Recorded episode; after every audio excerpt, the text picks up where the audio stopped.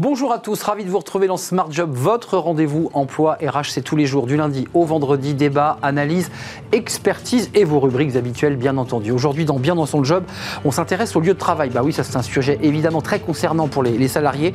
Des espaces de, travail en pleine révolution, avec notamment euh, l'arrivée de ce flex office. Euh, ça ne se passe pas forcément très très bien quand on parle de, ce mot. On en parle avec Delphine Minkela dans quelques instants. Un jeune, une solution chaque semaine.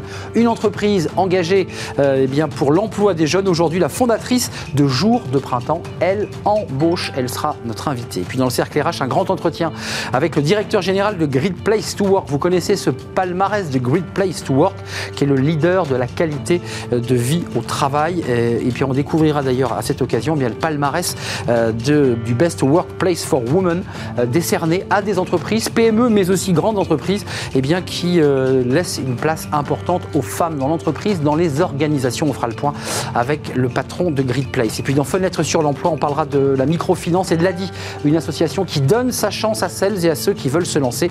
L'ADI d'ailleurs ce week-end récompensait six entrepreneurs. On en parle à la fin de notre émission. Mais tout de suite, c'est bien dans son job.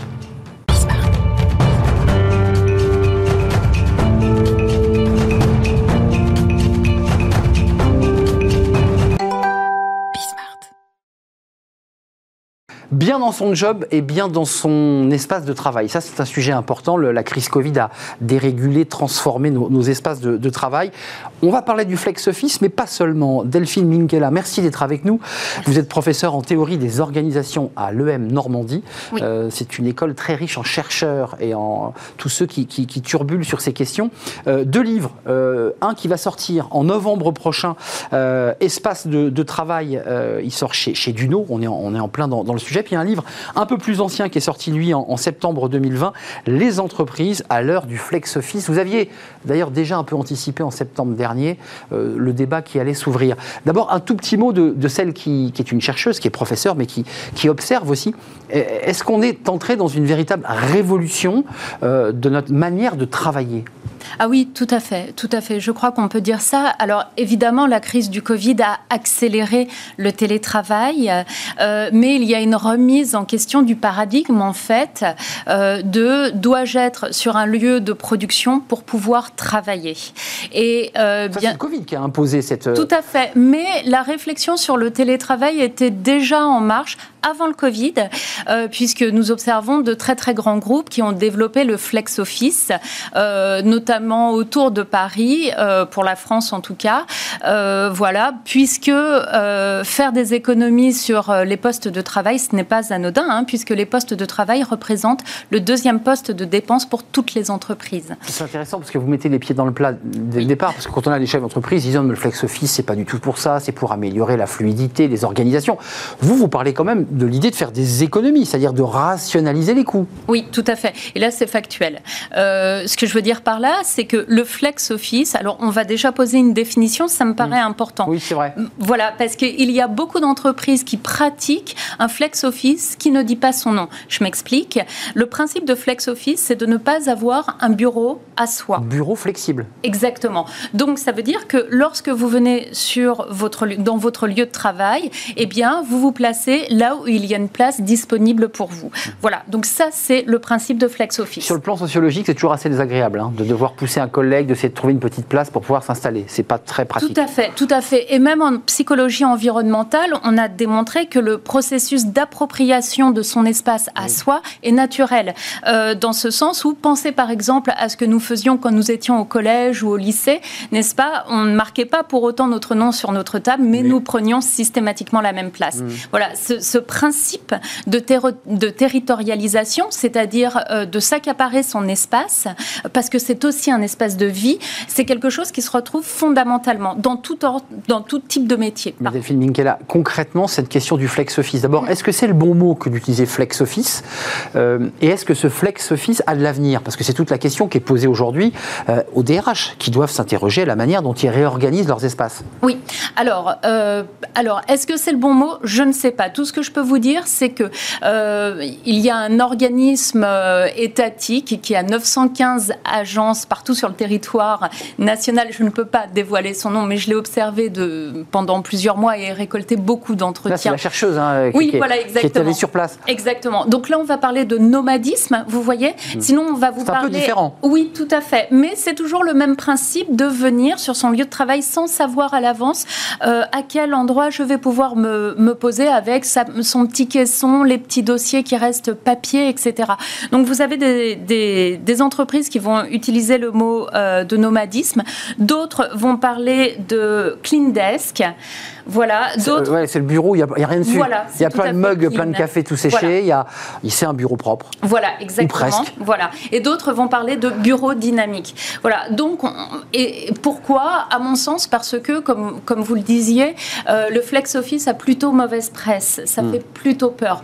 Donc, Côté salarié d'ailleurs, hein, ces salariés oui. qui ne sont pas favorables oui. à l'idée de rentrer oui. dans ce dispositif. tout à fait. Mais pour que le flex office fonctionne et euh, soit rentable comme solution pour les entreprises, il faut organiser donc une rotation du personnel sur site. Et donc, donc un planning euh, voilà. informatique. Voilà, exactement. Et donc ça, ça suggère d'avoir euh, quelques jours de télétravail par semaine.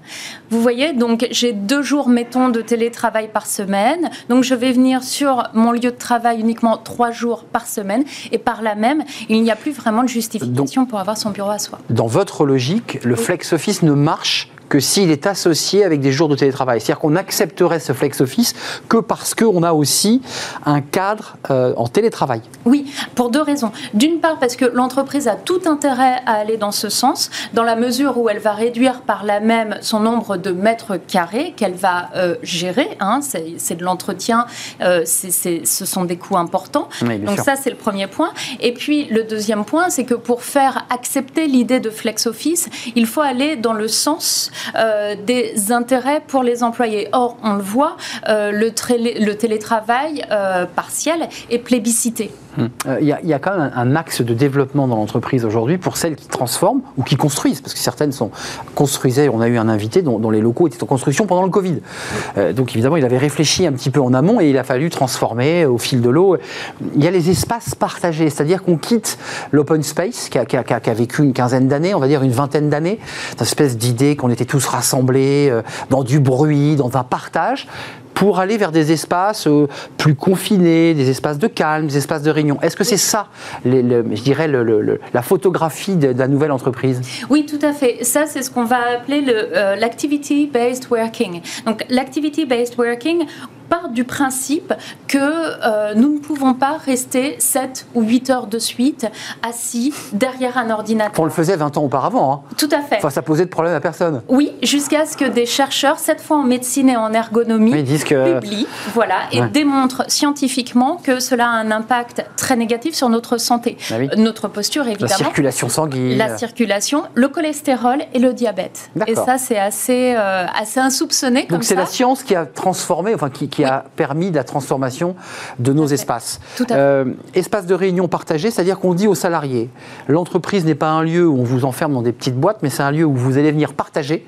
Oui. Puis le reste du temps, vous serez chez vous pour faire un télétravail plus approfondi, plus au calme. C'est ça l'idée. Oui, c'est exactement l'idée. Donc on, on, assiste à un shift qui est très intéressant, c'est que l'entreprise cesse d'être un lieu de production, c'est-à-dire que je peux produire chez moi. D'ailleurs, j'ai je produis mieux chez moi. Voilà, exactement. Il faut le dire. Exactement. Je suis au calme. Voilà. Et c'est-à-dire que je décide quand on peut me déranger et je décide quand je dois me concentrer, vous voyez. Donc on contrôle son environnement. Donc ça, ça a été démontré. Hein. J'accompagne à l'heure actuelle une entreprise euh, dans sa réflexion. Donc j'ai euh, eu des entretiens avec l'ensemble de ses salariés et tous, sauf une personne se déclarait en auto-évaluation plus productive en étant chez elle qu'en étant sur son lieu de travail. Donc, en fait, l'entreprise cesse d'être le lieu de production pour être un lieu de sociabilisation, c'est-à-dire là où de on... création.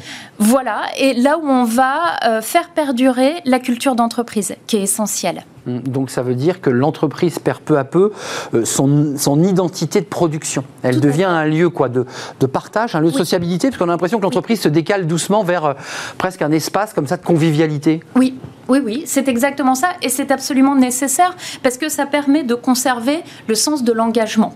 Je ne travaille pas pour n'importe quelle entité, je ne travaille pas uniquement euh, dans le sens où euh, je vais faire quelques, quelques petites tâches comme ça qui n'ont pas de sens, non, je fais partie d'un groupe et ce groupe a une mission et des valeurs et donc j'adhère à cela. Or pour cela, il faut que je rencontre régulièrement néanmoins euh, mes collègues. Il faut aussi que euh, la culture, comme je vous disais, euh, se maintienne en vie.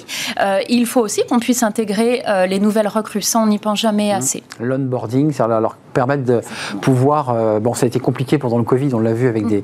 des, intégrations à distance, où parfois les salariés ne voyaient pas leurs collègues pendant presque six mois. Juste d'un mot, parce que peut-être que ça sort de votre champ de recherche, mais ça crée quand même une, sacrée fracture spatio-temporelle pour les salariés, parce qu'il y a ceux qui sont postés, il y a ceux qui bah, qui par obligation doivent aller ranger des colis, doivent se, font des travaux manuels. Et puis il y a ceux du tertiaire. Euh, c'est la photographie de votre livre de septembre, ce sont des gens dans un bureau, euh, bien habillés, qui font des, activités du, du, tertiaire. Ça crée quand même une sacrée cassure là. Tout à fait. Et euh, on peut même aller plus loin et dire que les entreprises vont se saisir de cette question de la spatialité pour construire leur marque employeur. Je m'explique.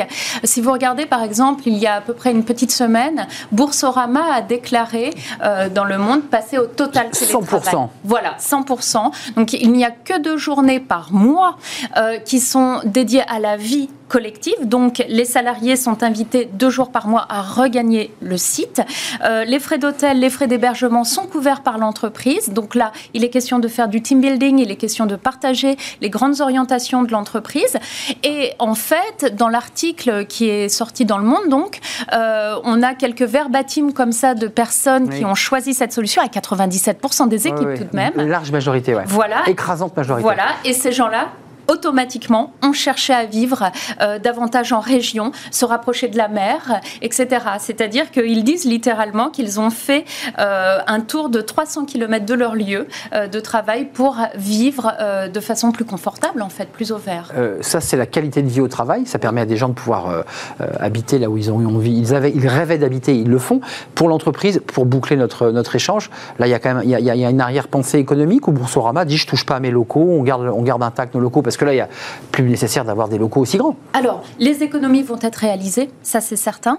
Euh, c'est dit d'ailleurs. Euh, assumé, donc. Voilà, c'est totalement assumé. Et comme je vous le disais, pour reboucler sur ce que je disais sur la culture d'entreprise, c'est que en fait, Boursorama disait, on a des problèmes pour on a des problèmes pardon pour recruter hmm. sur ces postes-là qui sont des postes euh, pas obligatoirement très attractifs. Et en s'ouvrant au full télétravail, tout d'un coup, ça devient extrêmement attractif. Parce que voilà, les gens vont pouvoir choisir une qualité de vie qui va être supérieure. Donnant, donnant. Voilà. Boulot pas super passionnant, mais par contre, vous allez être bien et vous pourrez choisir votre. Euh, Exactement. Merci de nous avoir euh, éclairé, Delphine Minkela. Je ne voudrais pas manquer de, rappeler ce, livre, Espace de, travail. Alors, vous l'avez euh, écrit avec Ingrid Napi, qui elle est déjà venue sur notre plateau, si je ne m'abuse. Ça sort chez Duno en novembre 2021. Bah, il est sûrement déjà en prévente, comme, comme tous les livres. En novembre. En novembre, voilà, il sera en prévente. Et puis, le livre précédent, si vous voulez un tout petit peu en savoir plus sur les, entreprises à l'heure du flex office, là c'est beaucoup plus anglais, euh, c'était sorti euh, chez L'Armatan, autre éditeur euh, assez universitaire d'ailleurs. Mm. Merci Delphine Minkela d'être venue nous rendre visite. Vous êtes professeur à l'EM Normandie. la suite, c'est Un jeune, une solution. Vous connaissez notre rendez-vous. chaque semaine, une entreprise eh vient nous raconter son expérience, son engagement pour l'emploi des jeunes. C'est notre partenariat Un jeune, une solution. C'est tout de suite. Un jeune, une solution et une entreprise qui s'engage pour embaucher des jeunes. C'est très important, évidemment. Euh, c'est notre partenariat Un jeune, une solution. Nous sommes avec Blandine Payon. Bonjour Blandine. Bonjour. Comment allez-vous? Bah, Très bien. Vous êtes fondatrice et dirigeante de Jour de Printemps. D'abord, quelques mots, parce que c'est la tradition dans cette rubrique, parce qu'on accueille des entreprises dont la marque est connue, puis certaines qui sont un peu moins connues. Euh, quelle est votre activité? Quel est votre business? Alors nous, on est une PME euh, que j'ai créée en 2008 euh, en Auvergne-Rhône-Alpes et on est spécialisé dans, la, dans le service aux entreprises et on propose des hôtesses d'accueil, des conciergeries d'entreprise et de, un service d'intendance. Alors, très concrètement, euh, vous, vous avez décidé d'embaucher. Racontez-nous votre stratégie en matière d'emploi, de, recrutement, parce qu'on parle beaucoup des pénuries, de la difficulté que, les PME ont euh, à recruter. On parlait un instant de la marque employeur, de la qualité de vie au travail. Racontez-moi votre stratégie en matière d'emploi. Moi, je crois que est, c'est assez sauvage. Hein. On a essayé toutes les stratégies possibles et on essaye encore toutes les stratégies possibles parce qu'il n'y en a pas une qui fonctionne à long terme. Euh, nous, on a une spécificité, c'est qu'on recrute sur des emplois qui sont des emplois euh, de contact, de communication, puisque des hôtesses d'accueil euh, et des concierges d'entreprise, on n'a pas une qualification requise très importante. Donc, on est vraiment sur, sur la posture, sur le savoir-être. Donc, on a été chercher des jeunes partout. on accueille chez nous même des jeunes à partir du stage de troisième pour leur faire découvrir nos métiers. Euh, et aujourd'hui, on est euh, sur tous les dispositifs euh, disponibles en région Auvergne-Rhône-Alpes. Alors, il y a le dispositif, évidemment, avec tous les, sites, euh, Pôle emploi, les job boards, et puis, évidemment, euh, je le rappelle, un jeune, une solution qui, met en relation l'offre et, la demande. Euh, vous, êtes, vous, avez été un champion de la croissance, hein, vous, êtes, vous, êtes, modeste, Blandine, parce que vous avez cartonné en 2019, parce que vous avez fait plus 20. C'est un secteur, évidemment, qui est très demandé par les entreprises. Pourquoi c'est si compliqué? Parce que ça, peut ressembler aussi à des jobs d'étudiants ou d'étudiantes, les, les métiers que vous recherchez? Oui, ça peut être des jobs passerelles. D'ailleurs, euh, on a beaucoup de jeunes qui, en attendant de trouver l'emploi euh, qu'ils recherchent, font un petit passage chez nous. Je pense que c'est une très bonne école d'ailleurs, parce qu'au moins on a, on a une vision euh, aussi de, de les, tout ce qui se passe dans l'entreprise. Euh, nous, on a, on a, une spécificité, c'est que dès qu'on décroche un contrat, on embauche en fait, puisque dès lors qu'une entreprise nous confie son accueil ou sa conciergerie, il faut qu'on embauche. On a souvent assez peu de temps. Il faut qu'on embauche, il faut qu'on forme. Euh, donc en fait, on a, une, espèce de vivier permanent où on recrute en permanence des jeunes qui ont envie euh, soit de faire ce métier, parce qu'ils viennent spécifiquement chez nous pour faire un métier d'accueil ou de concierge d'entreprise, soit des jeunes qui sont en, attente d'une autre solution. Alors, euh, Blandine, quand même quelques mots, parce que c'est aussi important dans cette rubrique de pouvoir être extrêmement clair. Combien de recrutements vous envisagez Combien de recrutements sont ouverts chez vous dans votre entreprise? Ben, en ce moment, je pense qu'on a euh, une vingtaine de CDI en, attente, enfin, pour lesquels on cherche. Hein.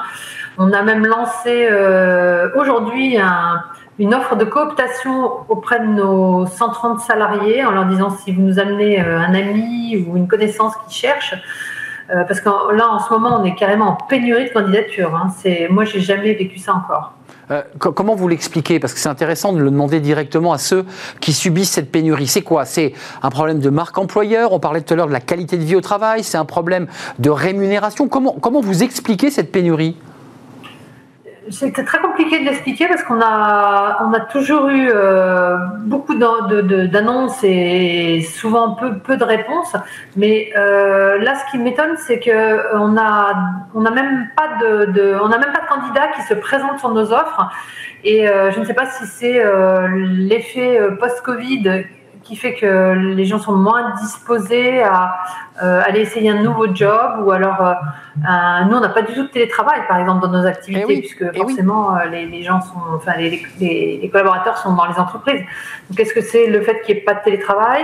Au niveau de la rémunération sincèrement c'est je suis pas sûre que ce soit le, le frein c'est le c'est le goût au travail j'ai l'impression qu'il y, a un problème en ce moment c'est terrible ce que vous dites. Ça veut dire qu'il y, a une envie de, comme ça, de, la tentation de Venise, quoi, de ne pas reprendre le boulot, pour le dire un peu directement.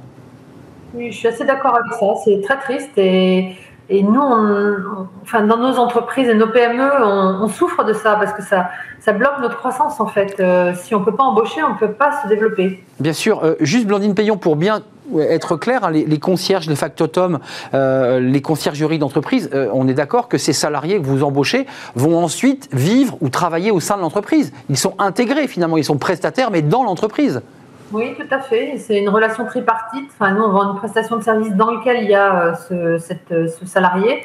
Et on fait tout l'encadrement, la formation, le suivi, le remplacement quand ils sont malades ou qu'ils souhaitent partir en vacances ou évoluer. Donc, euh, effectivement, ils sont nos salariés, mais ils ne sont pas chez nous. Donc ça veut dire que techniquement, vous avez des clients là aujourd'hui qui s'intéressent à votre entreprise, qui veulent utiliser votre service, avec lesquels vous ne pouvez pas signer parce que vous n'avez pas les salariés en face.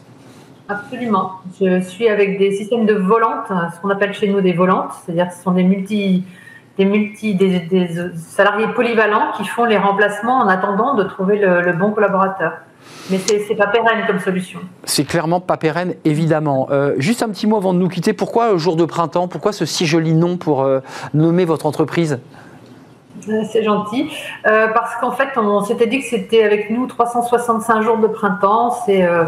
C'est la fraîcheur, c'est euh, voilà, c'est la bonne humeur et euh, c'est le ensoleiller le quotidien des collaborateurs dans les entreprises grâce à, notre, à nos équipes. Hum. Chaque jour est un jour de printemps, donc évidemment, selon votre définition. Mais écoutez, je vous souhaite beaucoup de courage, Blandine Payon, pour euh, pouvoir ben, attirer des talents, des collaborateurs. 20 CDI à pourvoir sur des postes d'accueil, de concierge d'entreprise, de factotum. Un factotum, c'est quoi la différence pour, pour nous éclairer? C'est un bricoleur, c'est quelqu'un qui sait à peu près tout faire, qui n'est pas un professionnel, mais qui sait euh, tout réparer, les petits bricolages dans l'entreprise pour que les collaborateurs soient euh, à l'aise dans leur bureau. Donc c'est celui qui va circuler de bureau en bureau, d'espace en espace pour euh, rebrancher, recabler, remettre une ampoule, gérer la cafette. c'est ça, c'est ça le factotum. Tout à fait. Donc c'est une sorte de, couteau suisse du bricolage. Merci Blandine Payon d'être venue sur notre plateau en distanciel. Euh, vous nous parliez de la région lyonnaise, dirigeante de jour de printemps avec 20 CDI à pourvoir dans cette entreprise. Merci à vous. On fait une courte pause. On va retrouver euh, notre cercle, le cercle RH, sous forme de grand entretien aujourd'hui avec euh, le directeur général de Great Place to Work. Je ne suis pas sûr de l'avoir bien prononcé. On parlera de la qualité de vie au travail. On va s'intéresser à ce classement aussi, le Best Workplace for Women euh, qui est une démarche justement qui contribue à accroître l'égalité homme-femme en entreprise et dans les postes à responsabilité. C'est tout de suite, juste après cette pause.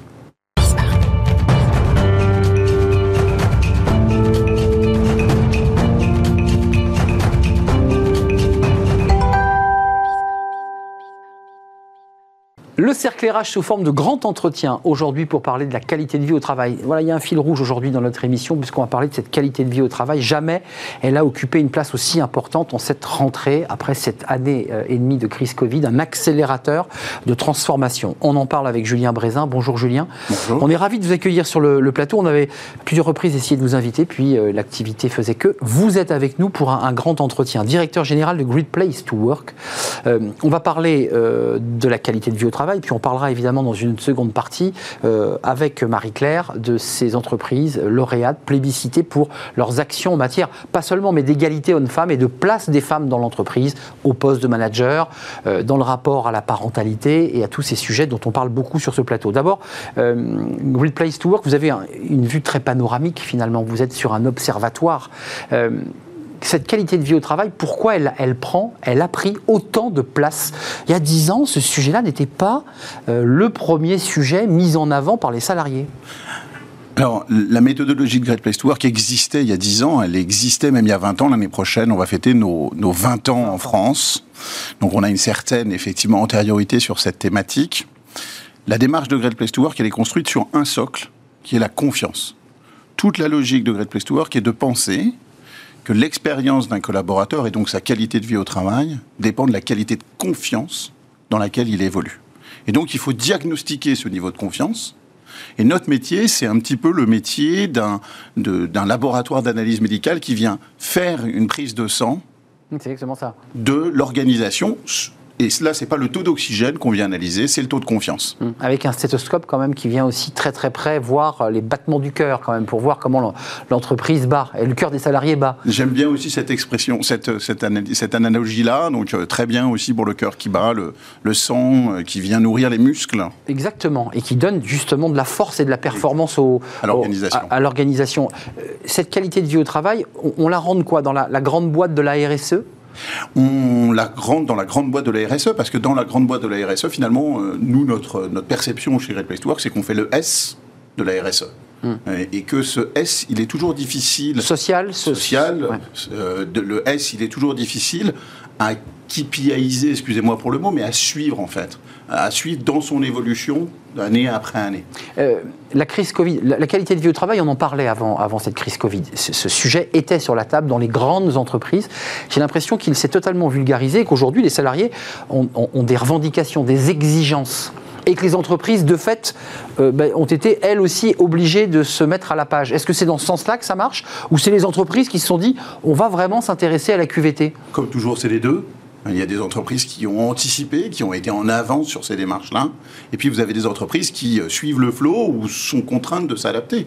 Euh, on le voyait avec votre intervenante juste à l'instant, qu'il y a des grands soucis de recrutement. dernière, la semaine dernière, pardon, les échos a titré qui moquait dans la restauration 240 000 jobs.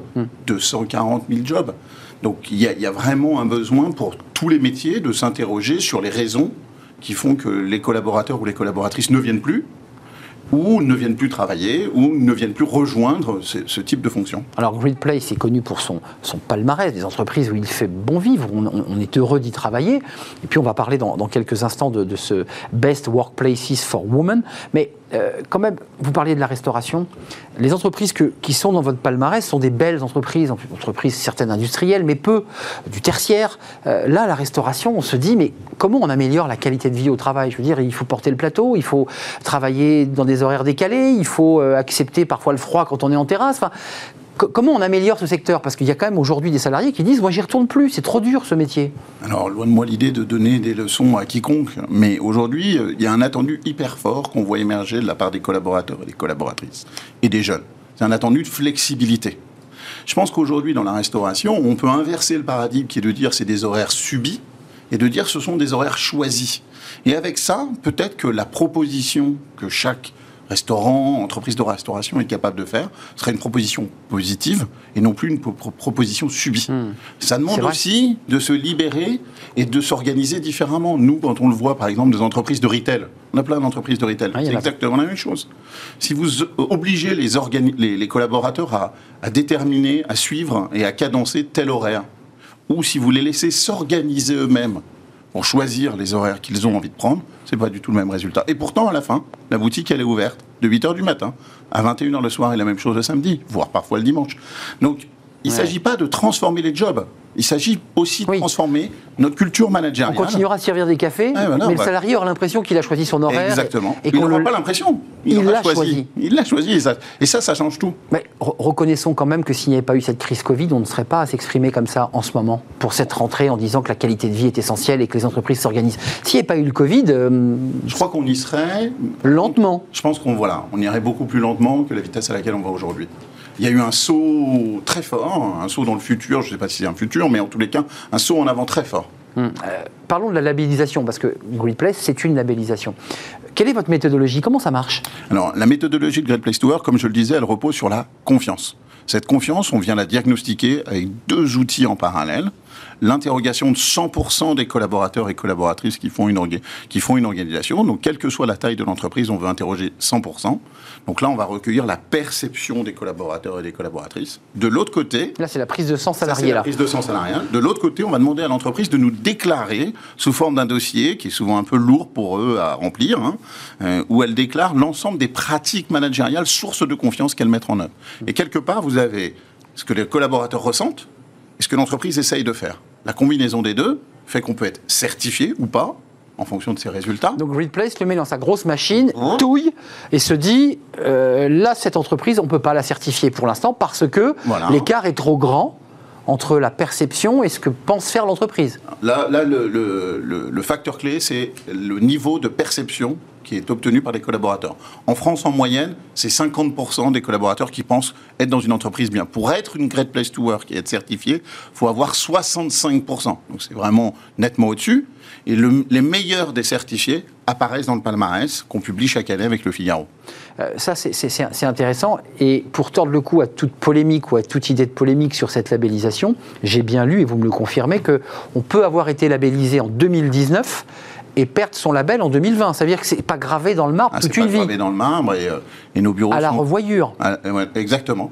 Et nous, les, les, entreprises qui sont les plus. Il y a cette dimension de labellisation et puis il y a cette dimension d'amélioration continue aussi. Parce que vous les accompagnez. Bien sûr, et on les accompagne. Et puis surtout, elles, elles, elles, elles ont la lecture de leurs résultats au niveau de granularité qui est important pour elle, pour mettre en place des actions qui soient perçues par les collaborateurs. Hmm. Donc quand sort du gros ordinateur de Great Place to Work euh, le bilan et que l'entreprise ne va pas être labellisée, euh, il y a donc une rencontre avec l'entreprise à qui vous dites euh, il vous reste ça de chemin à parcourir sur tous ces sujets. Exactement, travailler sur la partie managériale, sur la communication, sur la culture du feedback, quel que soit le thème. Et là, on laisse les entreprises aussi le faire avec les partenaires qu'elles souhaitent. Elles ne sont pas du tout ligotées avec Great Place to Work. Bien au contraire, elles le font avec qui elles le souhaitent pour progresser. Et nous, on revient un an après pour refaire notre prise de sang. Et c'est ça notre, notre job. Nous, on est vraiment un diagnostiqueur.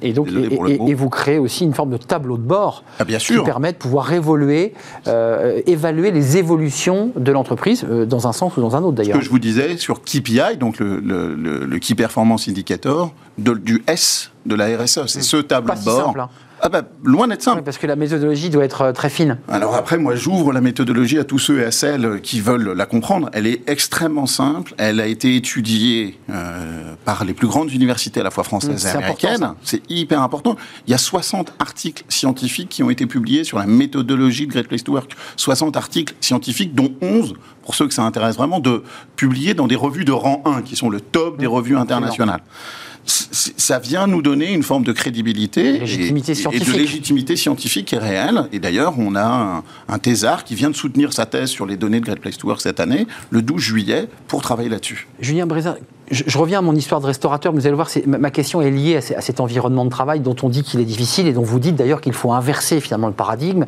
et ne plus faire subir euh, des horaires imposés par euh, l'artisan euh, derrière son bar, mais proposer aux salariés de pouvoir l'aménager. Euh, concrètement, imposé par le siège, qui est à 800 km parfois. Ou, imposé par un très grand groupe de restauration, parce que c'est un secteur extrêmement concurrentiel et concentré. Euh, concrètement euh, la qualité de vie au travail, euh, on, peut la faire redescendre jusqu'au PME parce qu'on le voit dans les grands groupes. On voit que des grands groupes d'assurance, euh, j'ai vu qu'il y avait Direct Énergie, Direct Assurance, des grosses entreprises d'assurance sont très engagées. Mais est-ce qu'on peut arriver à avoir ce débat dans des petites PME, dans des petites boîtes Vous savez, le patron vous dit, mais attends, moi je peux pas, je fais tout, je gère l'atelier, je, je conduis le camion. Voilà, dans les PME. Le premier facteur qui vient impacter l'expérience collaborateur, c'est le management et la culture managériale de l'entreprise. Ou le patron directement. Et donc le patron, et donc le patron, qu'il ait 3 personnes, 9 personnes, 40 personnes, il a un impact colossal. Et c'est très simple. Aujourd'hui, pourquoi les gens quittent leur entreprise massivement? C'est souvent parce qu'ils en ont assez de la relation managériale.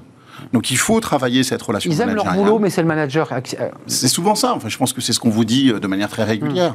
Et aujourd'hui, nous, c'est ce qu'on voit de manière très régulière. Donc il faut accompagner la montée en compétences managériales de tous et toutes. Et donc ça s'adresse aux très grosses boîtes et aux plus petites entreprises, aux startups qui viennent de se créer et qui sont en pleine phase de croissance. Et qui ne sont pas toujours les meilleurs élèves hein, sur ces sujets-là quand même. Hein. Et qui sont comme tout le monde, mm. qui ont besoin d'apprendre, qui ont besoin de progresser. Finalement, c'est nous ce qu'on propose juste, c'est une grille de lecture pour une amélioration continue. Le lien, parce que c'est important, les chefs d'entreprise doivent vous dire, mais tout ça c'est très sympathique, votre qualité de vie au travail, votre label, nous on l'aime beaucoup, mais euh, démontrez-nous qu'il y a un lien avec la performance. Parce que très souvent, c'est un sujet qu'on vous pose. Alors là, nous, on a quelques, euh, on appelle ça des business cases, excusez-moi pour l'anglicisme, qui viennent faire la, preuve de la performance, de, du lien entre performance sociale et performance économique. C'est une question importante. Hyper simple en retail à mesurer. Hum. Par exemple, dans, les, dans, les, dans les réseaux de boutiques, on a des analyses qui sont faites avec des partenaires qui nous mettent, qui mettent en corrélation, en lien, la performance ressentie par les collaborateurs à la performance ressentie par les clients. Or, on sait tous qu'un client qui est content, il reviendra dans la boutique. Parce qu'il était bien accueilli. Parce qu'il a été bien accueilli. Parce que le collaborateur est bien dans ses chaussures. Exactement, c'est aussi basique que ça. Et après, on a plein de cas beaucoup plus financiers qui viennent prouver, et notre euh, Thibault, euh, notre thésard qui vient de soutenir sa thèse, donc c'est pas une thèse de CM2, hein, c'est une thèse académique qu'il a faite, euh, lui... L'auteur donc Et, l'auteur, et donc a prouvé cette performance-là, et de tête, elle est de 6 points financièrement, elle est de 6 points supérieurs à l'ensemble des entreprises.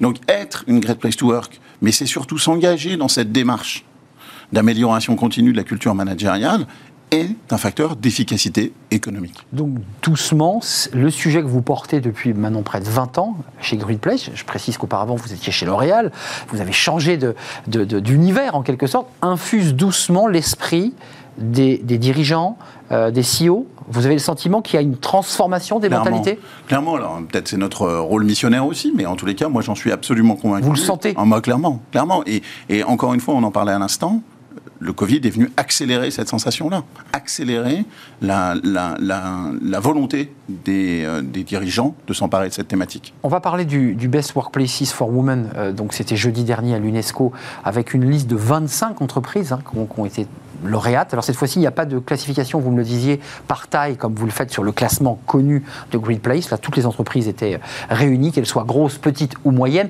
Juste un petit mot sur l'inclusion, parce que je sais que c'est un sujet euh, chez Great Place où là aussi, on n'est pas tout à fait dans la qualité de vie au travail, encore que vous êtes dans l'inclusion, c'est-à-dire l'idée que l'entreprise s'ouvre à une diversité la plus large possible, et notamment au handicap. C'est un sujet très important. Et parce que la diversité, c'est euh, il y a le côté euh, effectivement superbe de la diversité, puis il y a le côté efficacité. Il ne faut pas scinder l'un et l'autre. Hmm. On peut faire les choses bien et des choses bonnes aussi et efficaces pour l'entreprise. Donc ça, c'est un discours que vous portez aussi quand bah, vous avez... Révéler les talents de chaque collaborateur, c'est au cœur du modèle de Great Place to Work, qui va se nourrir l'innovation et qui va nourrir les résultats financiers. Mais pour cela, il est hyper important que le collaborateur soit en confiance. Pour révéler son propre talent, il faut être en confiance. Euh, bien sûr. la nécessité d'être sur cette thématique de confiance. Avant de basculer sur les femmes qui prennent une place importante dans les entreprises qui ont été euh, choisies, euh, lauréates, avec Marie-Claire, c'est la Fondation Marie-Claire C'est le think tank d'agir pour l'égalité, voilà, porté par Marie-Claire. Porté par Marie-Claire. un mot sur les marchés, parce qu'on parle beaucoup d'hommes, d'humains. je sais que la RSE aujourd'hui est très observée par les marchés. Une entreprise qui a de, de, bonnes notes et qui est peut-être Great Place sera peut-être mieux notée sur les marchés. Est-ce que ça a une incidence aujourd'hui? Est-ce que les marchés, ils sont sensibles? Nous, travaille de plus en plus avec des fonds d'investissement. Donc autant vous dire qu'ils y sont sensibles. Donc ils regardent et ils voient si cette entreprise respecte un certain nombre de règles. Exactement. On a monté, nous, un partenariat avec un fonds d'investissement qui s'appelle Equio Capital, euh, pour lequel on a, on, a, on a travaillé sur 100% de leur participation, parce que dans leur engagement RSE, chez les fonds d'investissement, on parle de SG, c'est la même chose. C'est l'ESG, ils ont leur charte. Hein. Ils ont ah voulu, ils ont mis en avant le S à travers la méthodologie de Great Place to Work. D'ailleurs, il faudra peut-être un jour rassembler RSE, ESG, parce que c'est vrai qu'on y comprend ESG côté finance, et puis... Euh, c'est la même chose. C'est exactement la même chose, mais on ne le dit pas. Euh, venons sur ce, sur ce palmarès D'abord, pourquoi cet engagement aux côtés du think tank euh, égalité euh, porté par Marie-Claire? Parce que ça rentre tout à fait dans votre philosophie. C'est-à-dire qu'on voit là quand même dans la méthodo la même chose. quoi. Exactement. Il y a trois ans, on a eu la chance de rencontrer euh, euh Gwenelle Thibault et Valérie Offenberg qui, qui portent à la fois Marie-Claire et le think tank Agir pour l'égalité Marie-Claire. Et avec elle, on a eu cette idée de, de, commencer à travailler et de mettre en avant les entreprises qui sont à la pointe sur cette thématique. Il a fallu construire une méthodologie. Je vais vous détailler un peu la méthodologie. c'est intéressant la méthodologie. Pour mettre en avant les entreprises qui se bougent. Parce qu'aujourd'hui encore, il y a 70% euh, des, gens, dans, l'étude qu'on a faite début de l'année, qui euh, pensent que les femmes, aujourd'hui, sont encore moins bien payées que les hommes. C'est quoi Votre chiffre, c'est 15 On a eu une invitée qui nous disait c'était 15 tout confondu. On est à 8, encore d'écart de salaire. On est, plus? On est malheureusement souvent à 15. Et il semblerait, les derniers chiffres qu'on a eus, semblerait, euh, qui ont été partagés lors du think tank, semblerait prouver que la situation du Covid est encore clairement à, creuser les écarts. À creuser cet écart. Absolument. Or, aujourd'hui, le gouvernement. rapport de la PEC qu'on a reçu la semaine dernière. Or, aujourd'hui, le gouvernement a essayé de faire le maximum avec son index d'équité femmes-hommes, qui est très bien. Nous, notre métier, c'est la perception. Et on s'est dit, bah, on est hyper complémentaires parce que d'un côté, vous avez le fond, la rémunération, l'évolution, nous, la perception. C'est la moindre des choses d'être payé la même chose. Hmm. Ce qui n'est pas le cas. Hein. voilà, il faudrait déjà, déjà c'est pour ça qu'on est hyper complémentaires. Mais idéalement, ça, ça, serait juste la moindre des choses. Salaire égal, diplôme égal. bah oui. Ben, salaire égal, ça paraît évident pour le même job, mais, mais surtout, derrière, de travailler après la perception, ce qui va prendre oh, là encore plus de temps. Donc on s'est dit qu'il était urgent de travailler là-dessus. Alors votre méthode, c'est vrai que vous êtes habitué à, fabriquer ces méthodologies, mais là vous avez rajouté des questions, si j'ai bien compris. Vous avez rajouté des éléments. Oui, on a quatre euh, thèmes, quatre filtres pour être une great place to work euh, for women. Première, il faut être une great place to work. D'accord, il faut faire appartenir déjà à ce cercle. Donc déjà, c'est pas facile. Deuxième, on a un indicateur de représentativité. Il faut avoir 33% de femmes, 33% de femmes managers. Managers, oui. Alors là, déjà, vous commencez malheureusement à en faire, euh, on en le en faire tomber un peu. Ensuite, il ne faut pas qu'il y ait d'écart de perception entre les hommes et les femmes. Donc on a ce qu'on a inventé, ce qui s'appelle le Parity Index, et on voit le niveau d'analyse de résultats que les femmes obtiennent, et on regarde celui des hommes et on regarde l'écart. Pas qu'il y ait d'écart. Et quatrième élément qui est hyper important, il faut que les entreprises soient engagées qu'elles se bougent. Il faut que les entreprises elles soient en mouvement sur cette Donc des actions concrètes et mises des en place actions concrètes. Euh, alors, il y, a- il y a le débat sur la parentalité, il y a des semaines de congés supplémentaires, il y a, il y a tous ces sujets-là que vous prenez en compte dans l'engagement des entreprises. Exactement. En fait, il y a quatre grands champs d'action pour les entreprises. Il y a certaines grandes entreprises, notamment, qui travaillent leur gouvernance. Donc, ont mis en place un comité parité qui rencontre, en gros, au con- conseil d'administration. Vous avez des entreprises qui travaillent sur la partie recrutement, talent acquisition en anglais. Donc là, c'est de la formation contre les biais pour les, formes, pour les, pour les J'ai vu. collaborateurs qui recrutent. Il y a une entreprise que vous citez, que, que- vous allez me retrouver, qui, qui prend plus de temps d'ailleurs dans ses recrutements pour trouver Pour former la perle rare féminine dans des secteurs tendus. Exactement. Donc il y a la partie recrutement, il y a la partie talent management, donc la gestion des collaborateurs tout au long, et après de leur vie. Et puis après, il y a la dernière partie, qui est aussi une partie importante, qui est euh, l'engagement de l'entreprise à l'externe. Je vais vous donner un exemple très simple dans la tech.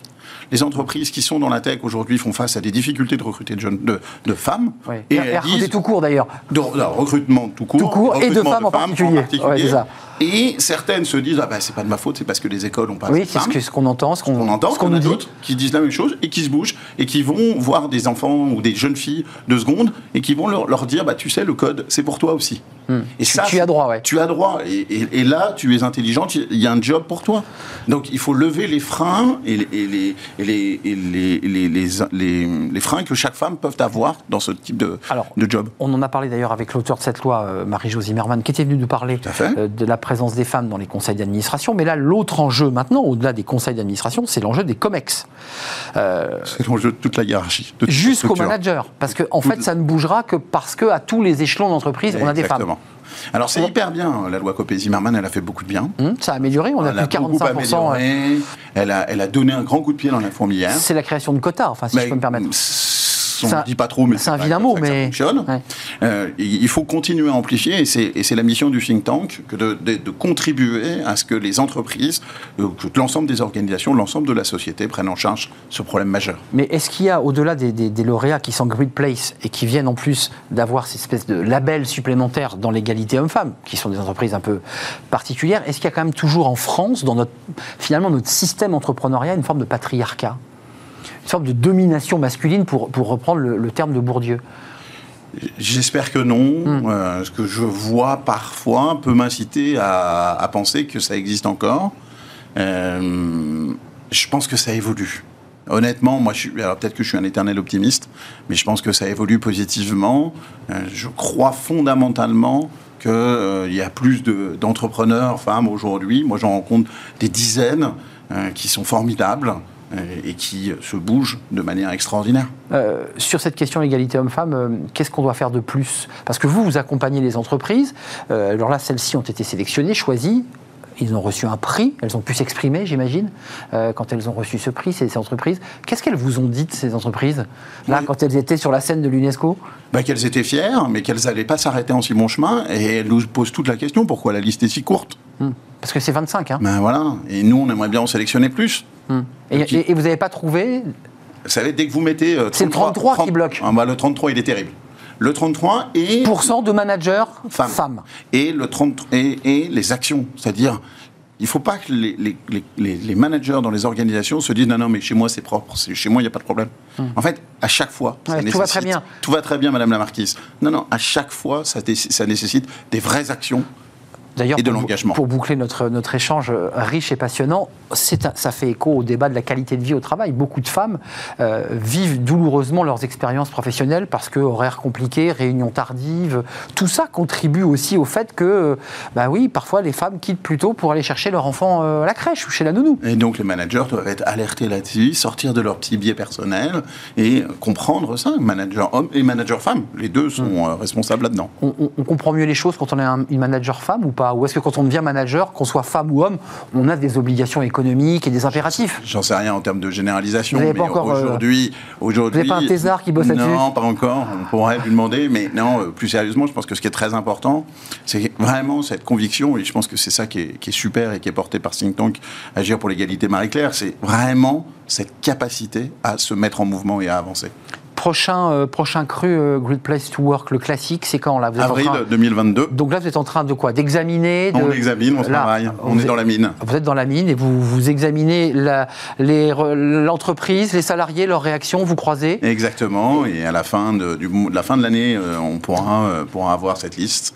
Et après, il nous faut un tout petit peu de temps pour, pour la pour la diffuser. Et la diffuser, combien de, combien de noms sortent chaque année de, cette... De Une petite centaine de ce cercle assez fermé d'entreprises. Toute taille confondue, il faut le préciser. Taille confondue. C'est pas réservé aux entreprises du CAC 40. C'est, ça commence à partir de, de 20 collaborateurs. 20, c'est ça. À partir de 20, 50, puis ça va jusqu'à... Euh, en fait, dès que vous avez un management intermédiaire qui commence à apparaître dans les structures, ça commence à devenir nécessaire parce que le dirigeant ou la dirigeante perd le fil de ce qui se passe. J'avais deux chiffres qui étaient intéressants parce que c'est tiré de, de, ce think tank. 79% des Français estiment que l'entreprise est un environnement propice à la réussite professionnelle des femmes. Bon, ça c'est quand même plutôt une bonne nouvelle. 79, c'est bien, on n'est pas à 100%. On est d'accord, mais c'est quand même un bon chiffre. Mais ça progresse. Ça progresse. Si vous regardez le, bah slide jusqu'au bout, ça progresse. C'était plus faible avant. Exactement. Et 76% des, Français estiment que les femmes euh, ont les mêmes chances que les hommes d'accéder à des postes de direction. C'est bien de le dire, mais il faut le faire. Exactement. Hein, on est d'accord? Il faut que les entreprises continuent à se bouger. Voilà, ça, ça Mais félicitons toutes celles qui le font déjà. Voilà. Même celles qui sont dans notre liste. Évidemment, il y en a d'autres qui ne le sont pas. 25 lauréats. Super important, c'est de les mettre en avant.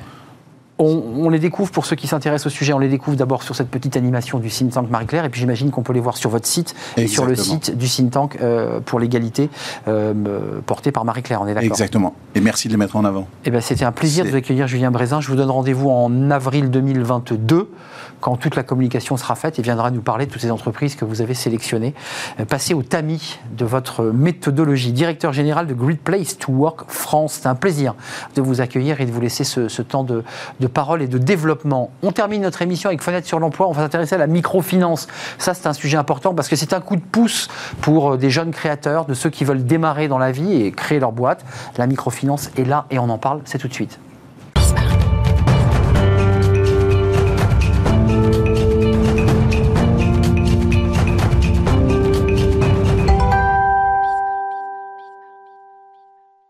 Parle de la microfinance. C'est un sujet euh, important, euh, la microfinance, avec Grégoire euh, Eholm. Je l'ai bien dit? Tout à fait. Ravi de vous accueillir. Vous êtes directeur général de l'ADI Île-de-France et Centre Val-de-Loire. Val de Loire. Dites donc, vous, vous, devez passer beaucoup de temps en voiture Beaucoup de temps en train, oui, beaucoup de temps de déplacement. C'est deux territoires très différents. L'Île-de-France très dense et le Centre Val-de-Loire euh, avec des caractéristiques très différentes. Voilà, du rural et de l'urbain, euh, avec des petits îlots euh, ruraux et, quelques grands axes urbains. D'abord, un mot avant de parler de l'ADI en particulier, de ce que vous faites. vous avez vous aussi d'ailleurs récompensé six lauréats là Racontez-moi, parce qu'on parle d'événements, on a vu Great Place to Work qui remet euh, là aussi ses, prix à ces entreprises euh, vertueuses en matière d'égalité homme-femme.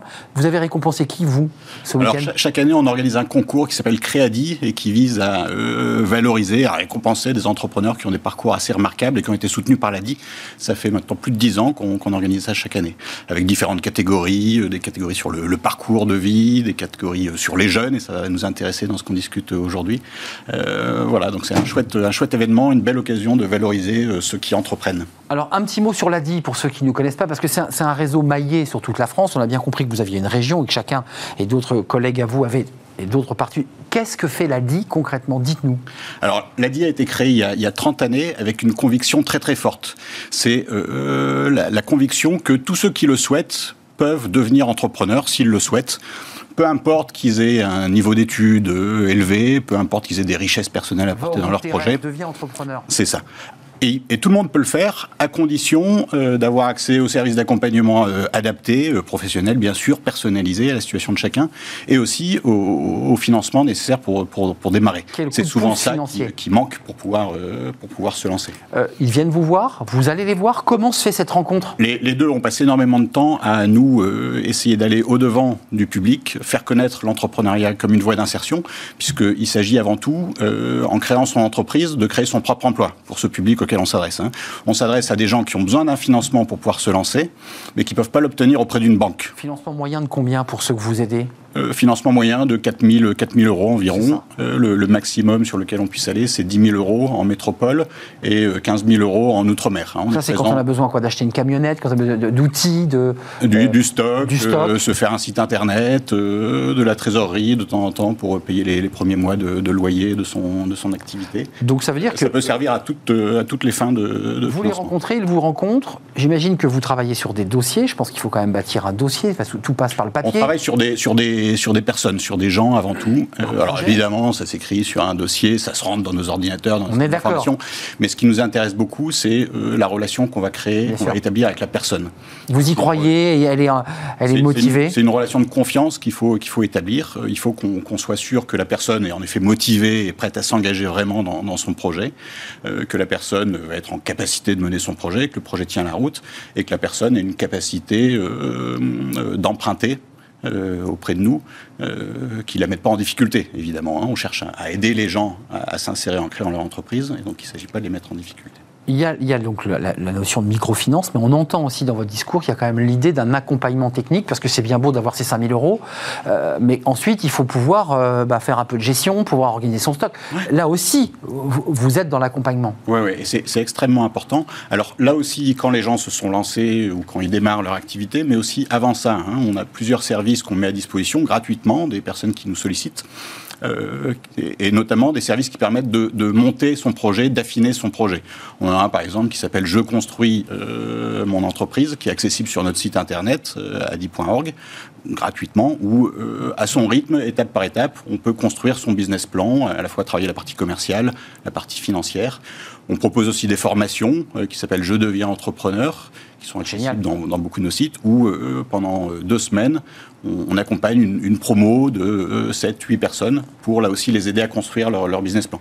Donc ça c'est pour le montage du projet, mais ensuite évidemment une fois que les personnes créent et obtiennent un financement pour pouvoir se lancer, il ne s'agit pas de les laisser dans la nature sans, soutien. parce que souvent on sait que l'entreprise meurt très vite dans l'année, euh, faute de soutien, d'accompagnement, euh, même de clients parfois.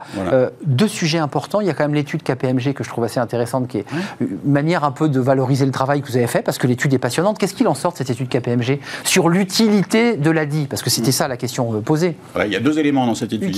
il y a, l'étude KPMG qui dit tout à fait utile, évidemment. Et le, chiffre qui le montre le plus, c'est une utilité euh, économique. Un euro euh, qui est investi, dans l'ADI pour permettre notre travail d'accompagnement et de financement, ça génère 2,58 euros pour la société qui sont générés soit à travers des, taxes, des impôts que les entreprises qui se créent vont payer, mais aussi à travers des économies que la société va faire, euh, des économies sur euh, l'enveloppe euh, du RSA, par exemple, pour ceux qui étaient au RSA au moment de leur projet et qui en sortent grâce à leur entreprise, des économies pour les demandeurs d'emploi qui ne sont plus au chômage, etc. Deuxième axe de l'étude KPMG Deuxième axe de l'étude qui a été la menée avec Audirep, en complément de celle de KPMG, c'est pour mesurer l'impact de notre action. Évidemment, c'est très, très important. Nous, on cherche à, aider un maximum de personnes à pouvoir se lancer et créer leur entreprise. La difficulté, c'est de toucher les gens. Le plus on le bah fait, le, plus on s'accomplit dans notre mission fondamentale, évidemment. Mais il ne s'agit pas juste de le faire en quantité, il faut aussi le faire euh, de manière efficace et, bien. Et donc, tous les trois ans, on réalise une étude d'impact qui permet de voir un petit peu ce que sont devenues ces personnes qu'on a, qu'on a aidées. Et alors, donc Alors, les derniers chiffres sont très, très euh, satisfaisants. Euh, ça tient? Ça, ça tient. 87% des entreprises qui ont été été créés avec une aide de, l'ADI sont toujours en activité après deux ans. Hein, c'est bien plus que les, niveaux de pérennité observés au niveau national sur la création d'entreprise. c'est souvent dans l'année hein, que l'entreprise bascule. Hein. Et ça montre bien que, d'une part, peu importe que ce, public auquel on s'adresse soit des gens qui n'aient pas, encore une fois, un niveau d'études très, très, très poussé. 24% des personnes qu'on aide n'ont aucun diplôme, par exemple ça ne les empêche pas d'entreprendre et d'y arriver et d'avoir des entreprises qui tiennent dans la, dans la durée. Secteur, euh, secteur technique, secteur manuel, secteur euh, tout, tout, tout ouvert type de secteur. Je peux vous donner quelques exemples de, de personnes qu'on a financées récemment. Euh, j'ai en tête David, qui est, qui est, à Paris, qui lui a créé une petite activité de, de, team building qui propose aux entreprises autour d'activités sportives. Donc lui-même, il a eu un passé sportif, Et, et, donc il a investi dans un triporteur qui permet de déplacer tout son, matériel, de se rendre sur place et de proposer des petites activités sportives. Donc voilà, activité de team building. Et il en vit, et, c'est son emploi. Et tout à fait. J'ai en tête euh, une autre personne euh, en, Vendée, pour passer sur un, Vous sortez de votre région d'ailleurs. Je sors de ma région, je me le permets, euh, en Vendée, qui, qui a créé une activité qui euh, propose, avec des, chèvres et des, moutons, de les amener sur les espaces publics pour, euh, pour brouter les espaces raser, brouter les espaces Pour éviter la, tondeuse. Donc elle, elle est passionnée des animaux depuis, depuis ouais, effectivement, petit. ça elle voulait faire quelque chose avec ça. Et puis voilà. bon, beaucoup de personnes qui se lancent dans la restauration, dans le commerce. Et ça peut être un complément, juste pour qu'on soit bien dans la restauration où il y a quand même le fonds de commerce, il y a quand même des investissements en termes de matériel, de, de, de d'ustensiles. C'est un complément, l'ADI, qui peut venir s'additionner à d'autres, à d'autres aides? En principe, non. L'ADI intervient quand les banques ne peuvent pas intervenir. C'est ça, d'accord. Alors, bon, parfois, les, les, porteurs de projets, les entrepreneurs ont un petit apport personnel à faire, ce, ce qui n'est pas nécessaire, hein, ce n'est pas une exigence qu'on impose, mais ça, ça, peut arriver. Mais on peut avoir des activités de restauration toutes simples. Hein, euh, là aussi, un, exemple, euh, à dire à Paris, qui, avec l'aide de sa famille, a monté une petite activité de snacking sur, sur de la, la nourriture à emporter. à emporter tunisienne. Euh, euh, et, voilà, et c'est très simple, il n'y a pas besoin de très gros investissements pour, euh, pour trouver un local pour le coup, pour s'installer. Parlez-nous des jeunes pour terminer notre, échange, parce qu'on parle beaucoup des jeunes sur ce plateau à travers des, livres, à travers des, un jeune, une solution qui est notre partenaire. Mmh. les jeunes, c'est important parce que c'est souvent, on le voit notamment dans les quartiers, des jeunes qui veulent devenir chef d'entreprise, mais ils n'ont pas les clés et le financement. les jeunes, ça c'est un axe important pour l'ADI. C'est un axe très important. Les, les jeunes représentent 28% euh, des personnes qu'on accompagne, donc c'est une part importante de, de, notre public. Euh, il, faut savoir que euh, 8 jeunes sur 10 expriment le souhait de créer ou de reprendre une entreprise. 8 sur 10, c'est énorme. Mais finalement, ils sont très peu à effectivement passer à l'acte et le faire parce qu'ils ils font face à certains freins. Alors, pas des freins de confiance en eux, pas des freins de, cet ordre-là, mais des freins financiers. Ils n'ont pas les moyens financiers pour se lancer. Et, euh, et puis, la difficulté, la, la, complexité de la création d'entreprise. L'image qu'on se fait, en tout cas, de la complexité. D'où l'importance de l'accompagnement et de l'accès au financement. Et pour cette, euh, cette partie-là d'accès au financement, à partir de la fin de cette année, on va être euh, en capacité, elle a dit, de distribuer des primes de 3 000 euros pour soutenir tous ces jeunes qui vont créer leur entreprise. primes, c'est non remboursable. Ce sont des primes. Hein. C'est un coup de pouce. Hein. C'est un coup de pouce. C'est pas le financement qu'on évoquait tout à l'heure. il y aura, si besoin, un microcrédit d'un montant qui Mais il y a des primes, et là, c'est du cash qui permet de. C'est un apport direct dans l'entreprise, non remboursable. Et on espère que ça va être un, bon accélérateur, un bon coup de pouce. Un booster. Pour tous ces jeunes qui veulent entreprendre et qui aujourd'hui euh, en sont empêchés. Euh, vous, ça fait 15 ans hein, que vous êtes engagé sur ce. Qu'est-ce que ça vous apporte à titre personnel? On vous sent ah bah, totalement habité euh, par ce sujet. C'est une satisfaction énorme parce que euh, je fais un métier dans lequel on, voit euh, très très concrètement euh, le résultat des, efforts et des investissements qu'on apporte tous dans, dans l'équipe. On est tous motivés par cette foi très très forte que l'entrepreneuriat, c'est une voie d'insertion qui marche, qui est efficace. Et, on met toute notre énergie au quotidien à faire ça. là, cette semaine, on, a une, semaine de, ce qu'on appelle les rendez-vous de l'ADI, où on démultiplie les événements qu'on va organiser sur le terrain pour faire connaître l'entrepreneuriat comme une voie possible. C'est plus de 400 événements qui sont organisés euh, toute la semaine à travers toute la France, en France et en Outre-mer. Cette semaine, allez sur le site de, l'ADI, euh, où que vous soyez, Outre-mer, territoire d'Outre-mer ou euh, France, il y a un, réseau ADI qui pourra vous accueillir, vous accompagner. Si vous avez une idée tout simplement de créer votre entreprise, vous avez cette idée depuis longtemps, mais on n'ose pas, bah, l'ADI sera là aussi pour euh, vous accompagner avec la passion euh, bah, qui habite tous ceux qui y travaillent, comme, comme la passion de Grégoire euh, et Holm. Vous êtes, vous, le directeur général de, de l'ADI, Île-de-France et, Centre-Val de Loire, qui est une bien belle région. Euh, merci d'être venu sur notre plateau, Grégoire. Euh, vous avez vu l'affiche la, hein, de, de, cet événement de l'ADI toute la semaine, hein, donc ça, ça a démarré euh, lundi et ça va aller jusqu'à vendredi. portes ouvertes et main tendue à ceux qui rêvent de devenir entrepreneurs. Merci beaucoup d'être venu sur notre plateau pour terminer notre émission. Je serai là demain, évidemment. Merci pour votre fidélité. Merci à toute l'équipe, à Rani aujourd'hui à la réalisation, Alexandre pour Merci à Margot Ruot et à Fanny Griesmer euh, de m'avoir accompagné évidemment aujourd'hui. Je serai là, portez-vous bien et restez fidèles à tous nos programmes. Bye bye.